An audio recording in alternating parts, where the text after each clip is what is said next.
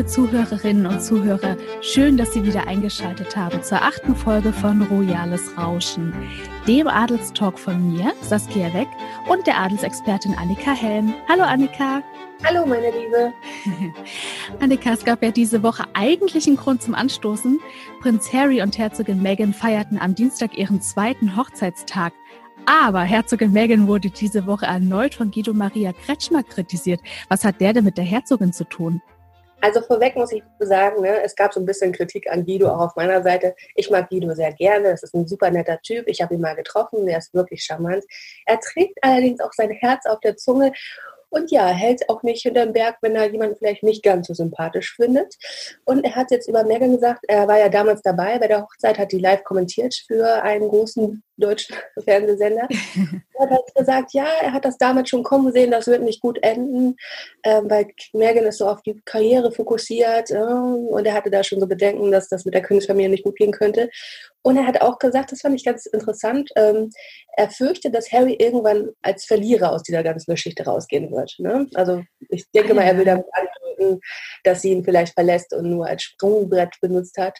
Ja, Oh, das äh, sind aber wirklich ganz schön krasse Aussagen von Guido, ne? Also, wenn Megan Harry als Sprungbrett benutzen würde, das äh, würde ja auch wirklich dann bedeuten, dass sie nicht aus Liebe geheiratet hat.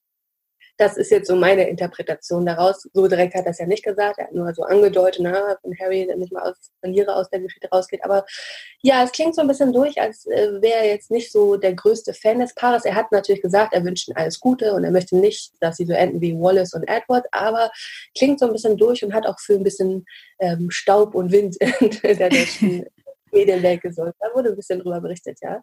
Aber ich meine, du warst ja damals bei der Hochzeit dabei. Hättest du das jetzt so kommen sehen mit dem Maxit? Also hattest du das damals im Gefühl schon, ähnlich wie Guido? Also ich muss sagen, ich hatte bei der Hochzeit von Harry und Meghan nicht so ein gutes Bauchgefühl wie bei William und Kate damals. Ähm, ich habe mit meiner Begleitung, meiner Freundin, mit der ich dort gewesen bin, äh, bei der Hochzeit von Meghan und Harry, auch mit ihr so ein bisschen, ja, klingt jetzt ganz, ganz, ganz böse, aber eine Wette abgeschlossen, wie lange diese Ehe hält.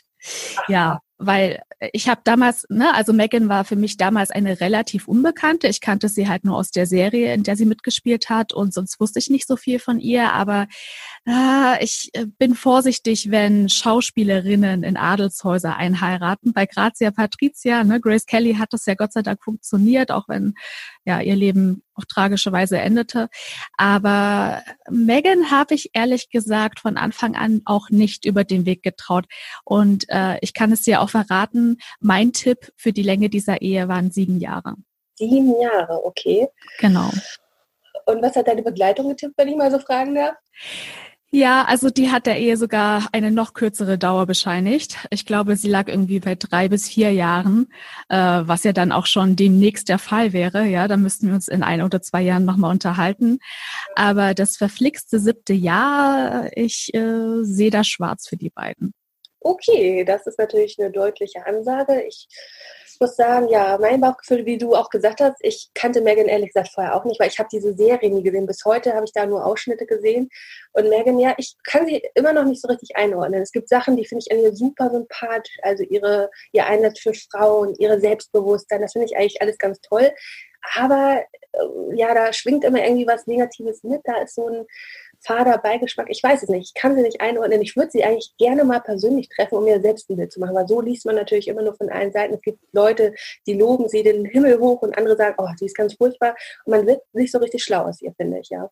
Das stimmt, das wird noch ein paar Jahre dauern, bis wir sie da besser einordnen können. Ja, also ich glaube, dafür ist, ist sie einfach zu neu im Palast gewesen, als dass man da groß was zu sagen könnte. Äh, aber ganz Unrecht scheint ja auch Guido Maria Kretschmer nicht gehabt zu haben. Äh, Harry und Meghan hatten ja am Dienstag ihren zweiten Hochzeitstag. Ja, da musste ich auch noch mal ganz doll an diese wunderschöne Hochzeit damals denken. Äh, aber von Harrys Verwandtschaft hat ja jetzt öffentlich niemand gratuliert.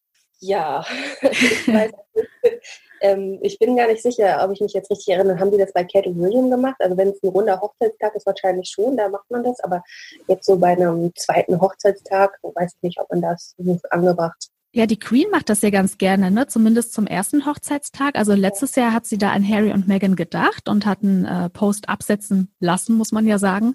Äh, genauso auch wie bei Eugenie, als sie im Oktober ihren ersten Hochzeitstag hatte.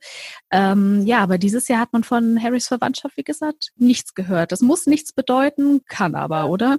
Ja, wahrscheinlich ist der zweite nicht so bedeutend. Ne? Ja, und wir wahrscheinlich. Haben ich hätte vielleicht auch erwartet, dass Meghan und Harry über den einen oder anderen Kanal vielleicht irgendwas machen zum Hochzeitstag, dass sie selbst auch irgendwie nochmal ein Foto veröffentlichen von ihrem Liebesglück, aber da kam ja auch nichts. Es war relativ ruhig diese Woche um die beiden. Ist fast schon verdächtig.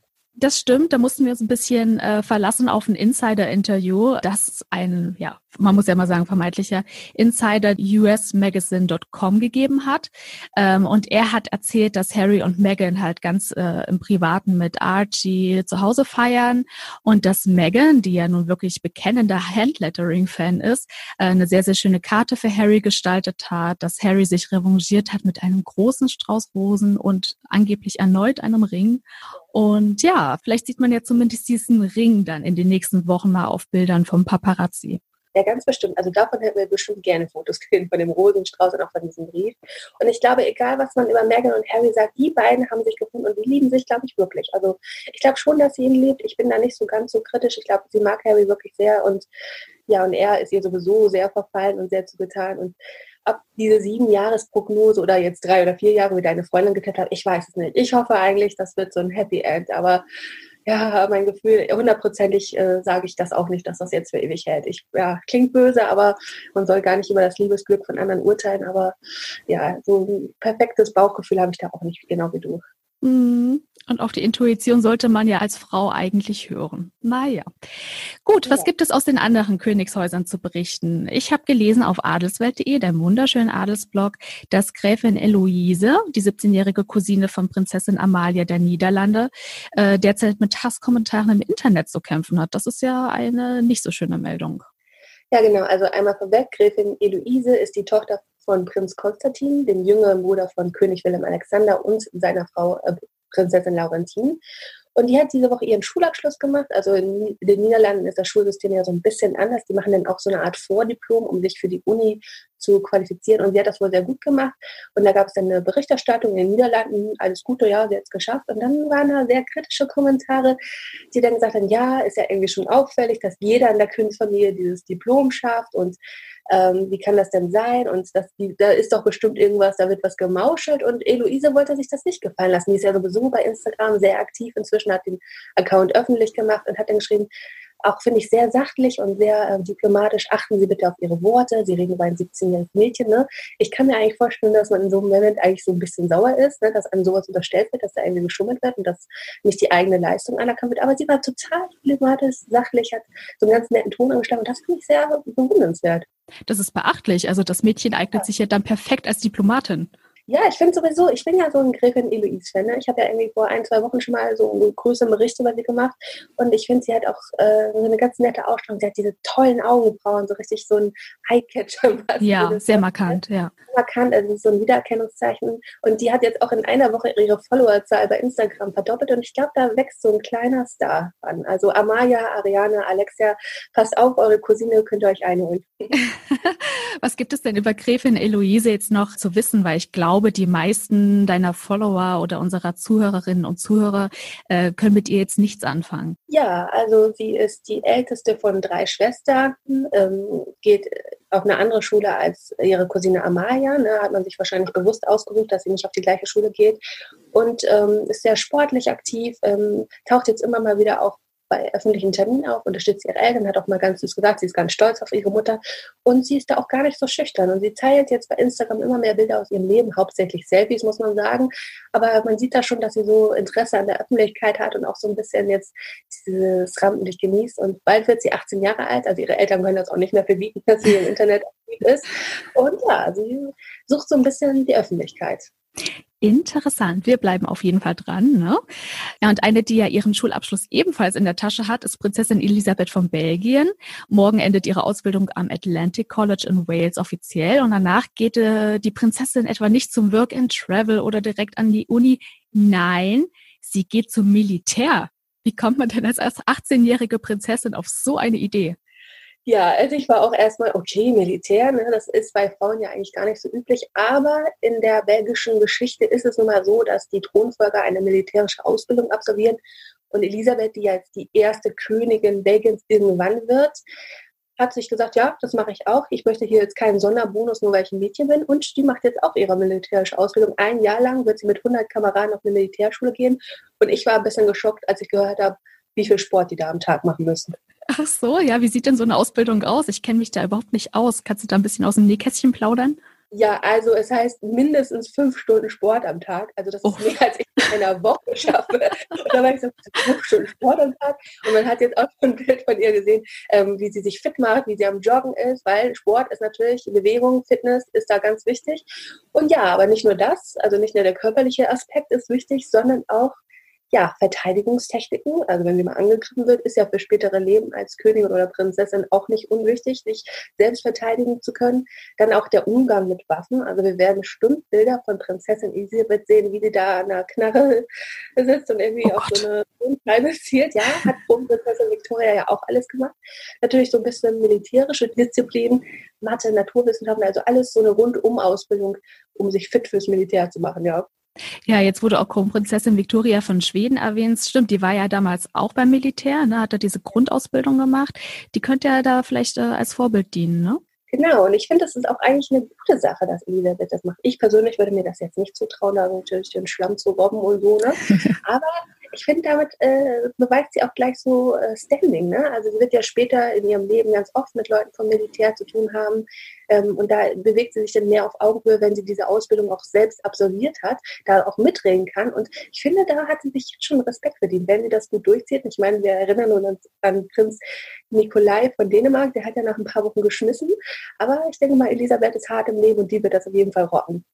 Ich denke auch, dass sie Pluspunkte bei einigen Leuten im Volk sammeln wird, aber ich frage mich trotzdem, ob das im Jahr 2020 unbedingt vonnöten ist, dass man dann als junge Prinzessin zum Militär geht, ob es da vielleicht nicht auch andere Wege gäbe. Ja, natürlich könnte man sich auch sozial einbringen, aber ich, man weiß ja nie und das ist halt eine Tradition in Belgien, in fast jedem Königreich, dass man zum Militär geht und ich denke mal, so Sachen wie ähm, Selbstverteidigung und so weiter sind auch gar nicht schlecht. Und mhm. das, ja, Ne? Man weiß ja nie, was kommt. Ne? Wir hoffen natürlich alle nicht, dass irgendwann noch mal ein Krieg passiert, Gottes Willen, aber mhm. dass sie das jetzt macht, man weiß nie, wofür es gut ist. Ne? Wie schätzt du das denn ein? Denkst du, dass sie sich freiwillig für diese Ausbildung jetzt entschieden hat oder wird das von ihrer Familie schon vorausgesetzt, dass sie das macht? Ach, ich glaube, das wird schon von der Familie so ein bisschen vorausgesetzt, ne? dass man mhm. das tut. Aber ich denke, Elisabeth ist jemand, der sich da gut mit arrangieren könnte. Ich glaube nicht, dass sie jetzt da total gegen war. Ich glaube, dieser Weg ist, das wurde jetzt auch nicht erst gestern entschieden. Das äh, wusste sie schon eine ganze Weile. Und sie wird das jetzt machen und dann wird sie garantiert studieren und das wird so ihr weiterer Lebensweg sein. Und weiß man denn von ihr, ob sie allgemein sportlich ist? Ich meine, man hat sie jetzt diese Woche beim Joggen gesehen, aber äh, gehört das denn zu ihren Hobbys? Macht sie gerne Sport? Also, soweit ich weiß, wie wahrscheinlich alle Royals, fährt sie gerne Ski. Sonst ist sie mir sportlich jetzt noch nicht so stark in Erinnerung geblieben. Mhm. Aber sie macht einen ganz fitten Eindruck und spätestens nach diesem einen Jahr mit diesem fünf Stunden Sport am Tag wird sie auf jeden Fall äh, wahrscheinlich das Fitnesslevel ihres Lebens erreichen. Ja, da kann man nur hoffen, dass sie jetzt vorher den Sommer genießt und äh, sich vielleicht noch ein paar Pfunde an isst, ne? weil sie ist ja wirklich so eine ganz magere Prinzessin. Oh je, wo soll das noch hinführen? Ich hoffe, die wird da gut versorgt beim Militär. Ja, da isst so die Muskeln wieder rein. Also das ist, ich mache mir da keine Sorgen. ist auch nicht viel mit, ne? Ja, richtig, genau. Deswegen, ich sehe sie dann auch auf jeden Fall nächstes Jahr in der Uni. Ja, Annika, wir hatten ja letzte Woche auch gesprochen über Prinzessin Maria von Österreich. Ne? Die ist doch im Alter von 31 Jahren an einem Aneurysma gestorben, äh, viel zu jung und hinterlässt ihren Mann und ihren zweijährigen Sohn Maxim. Und nun hast du geschrieben, dass äh, ihre Familie diese Woche einen Nachruf im Houston Chronicle veröffentlicht hat. Da plaudern die ja auch so ein bisschen aus Prinzessin Marias Leben. Man kriegt ja oder man hat in Europa nicht so viel von ihr mitbekommen. Sie ist zwar eine österreichische Prinzessin, lebte ja aber in Texas. Äh, was hatten die Familie da so verraten? Naja, sie haben so ein bisschen den Lebensweg wirklich gekennzeichnet, wie du es gesagt hast. Also, dass sie in Luxemburg geboren ist, dass sie mit fünf Jahren nach Russland gegangen ist, da eine deutsche Schule besucht hat, also sie konnte wohl Deutsch, ähm, dann nach ihrem Abschluss nach Belgien gegangen ist und dann nach ähm, Chicago, Houston und auch eine Ausbildung zur Innenarchitektin gemacht hat und dass sie sich da wohl sehr für interessiert hat. Und sie haben halt auch nochmal erzählt, woran sie überhaupt gestorben ist. Das war ja auch, äh, Aneurysma kann ja in vielen Bereichen dauern. Das war mhm. wohl Herzen. Also ganz tragisch, dass ihr Herz da dann aufgehört hat zu schlagen. Und ja, sie war mit einem Koch verheiratet, der wohl auch einen ganz guten Ruf hat. Und ja, ihr zweijähriger Sohn, da steht da nochmal explizit, war ihr Augenstern. Also da sieht man mhm. nochmal die Verbindung. Und das ist natürlich immer ganz tragisch, wenn du so ein kleines Kind hast, das jetzt ohne seine Mutter aufwachsen wird. Oh, das finde ich immer so, da bricht mir das Herz, das zu wissen. Ja.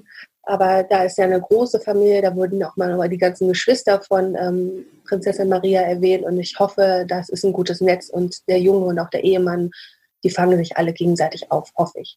Ja.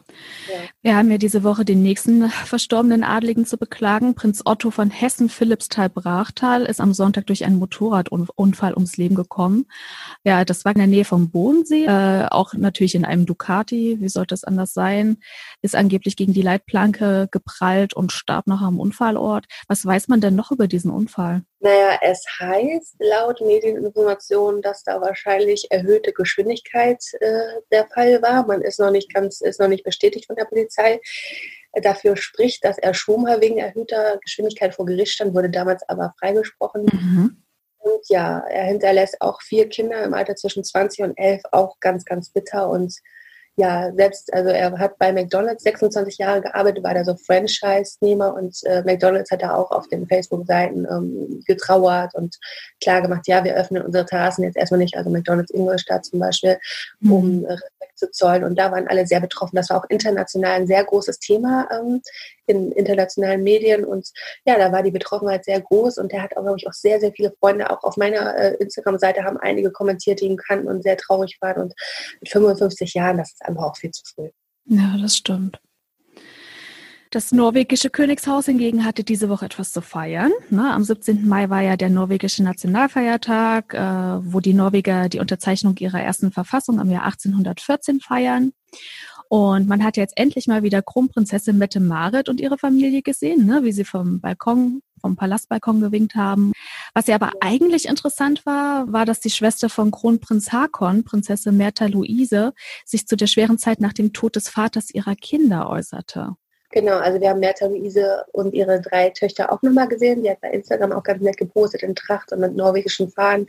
Und es gab dann parallel dazu auch einen Podcast, der veröffentlicht wurde, wo sie einfach auch nochmal über die Situation gesprochen hat, dass es wirklich schlimm war, den Tod von Ari Behn zu verarbeiten oder auch noch ist. Und natürlich gleichzeitig die Berichterstattung sehr schwer, weil denn damals war sie ja dann im Urlaub mit ihrem Schaman und dann gab es diese Bilder am Strand und dann lachten die von allen Titelseiten und dann wurden sie vom Paparazzi verfolgt. Und da hat sie schon gesagt, dass das für die Töchter sehr schwer war, dass, das, dass sie dauernd damit konfrontiert wurden und auch mit Aribens Tod. Und ja, also ich, die machen eigentlich einen ganz glücklichen Eindruck, die lachen wieder, die Mädchen, aber ich denke, sowas zu bearbeiten, wenn ein Vater durch Selbstmord aus dem Leben scheidet, das dauert und gerade wenn du in der Pubertät bist, ich glaube, das holt dich irgendwann immer wieder ein. Ja, das denke ich auch. Das ist ja jetzt auch erst ein halbes Jahr her, aber Märta Luise hat ja auch gesagt, dass sie jetzt wieder ein bisschen äh, mehr Ruhe vor den Journalisten haben. Also da bleibt ja der Familie nur zu wünschen, dass sie in Ruhe ja, diesen schmerzhaften Verlust verarbeiten können.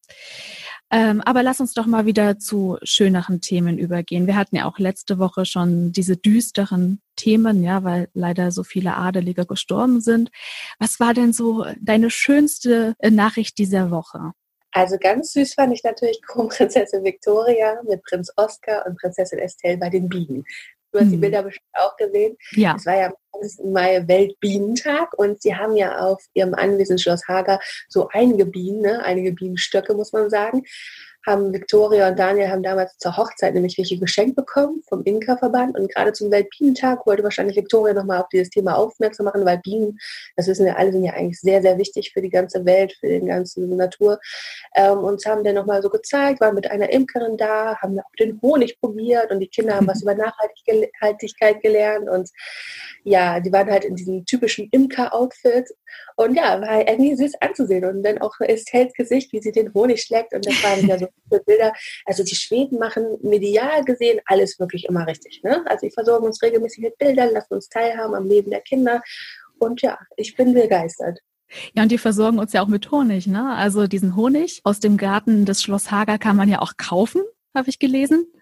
Das sind ja insgesamt vier Bienenstöcke, die diesen Honig produzieren, jährlich immer zwischen 80 und 100 Kilo. Also ich glaube, wenn ich das nächste Mal in Schweden bin, dann hole ich uns mal ein paar Gläser. Das habe ich auch gedacht, wenn ich das Spiel wieder nur steht halt Honig. Weil wenn da königlicher Honig ist, der schmeckt bestimmt besonders gut. Ja, ja also diese Bilder wirken, glaube ich, auch ganz gut als Selbstmarketing. Ja, das muss man natürlich auch sagen, auch wenn wir uns an den Bildern freuen, da steckt natürlich ganz viel Strategie hinter. Ne? Also mhm. gerade in Corona-Zeiten, positive Bilder zaubern uns allen ein Lächeln ins Gesicht und da steckt natürlich auch viel Marketing hinter. Also Prinzessin Estelle wird natürlich, es ist ein bisschen wie ein lebenslanger Wahlkampf, immer mal wieder so aufgebaut. Künftigen Königin Victoria natürlich auch und ja, damit sie lassen uns teilhaben, ist, glaube ich, eine ganz gute Strategie. Wir sehen immer Bilder, aber sie sind ja gar nicht so viel in der Öffentlichkeit bei Terminen. Und äh, das ist so der Mittelweg, der uns, glaube ich, alle ganz glücklich macht. Ja, auf die Schweden ist da immer Verlass. Auf jeden Fall. Ja, liebe Annika, das war es ja jetzt auch schon wieder mit den besten Royal News unserer Woche, oder? Ach, sind wir schon wieder vorbei? Ich hätte ich, da noch was. Du hättest noch was? Schieß los. Ja, habe ich gerade gesehen, die waren gestern Abend, haben die wieder einen Videocall gemacht und haben für ein Seniorenheim die Bingo-Zahl gezogen. Also äh, Kate war da die Glücksfee und hat dann die Bingo-Zahlen gezogen und die Leute im Altersheim haben dann mitgemacht und sich ganz erfreut, dass Kate und William für sie die Bingo-Zahlen Und das fand ich irgendwie auch ganz süß. Auch eine süße Meldung diese Woche. Also Kate als Glücksfee kann ich mir prima vorstellen. Die hat ihren Beruf verfehlt. Ja, die macht das einfach ganz süß. Und ich meine, diese kleinen Sachen, ich meine, die erfinden jetzt keinen Impfstoff gegen Corona, die Royals, aber wie sie sich immer wieder einbringen und auch so den Leuten so zeigen, dass sie da sind, das gibt uns, glaube ich, allen ein gutes Gefühl und sollte man auch nicht unter den Teppich kehren, wie, dass es unwichtig ist, sondern die leisten schon alle ihren kleinen Beitrag und ich bin sehr stolz auf unsere Royals. Ach, Annika, das war das perfekte Schlusswort. Besser hätte ich es auch nicht ausdrücken können. Ach, ich denke schon. okay, liebe Adels-Fans, das war es auch mit dieser Ausgabe von Royales Rauschen. Wir würden uns freuen, wenn Sie Royales Rauschen mit einem Like oder Follow versehen würden und wenn Sie auch nächsten Freitag wieder einschalten. Schreiben Sie uns bis dahin gerne eine Mail an podcast.news.de. Wir wünschen Ihnen ein schönes Wochenende. Bleiben Sie gesund. Und tschüss.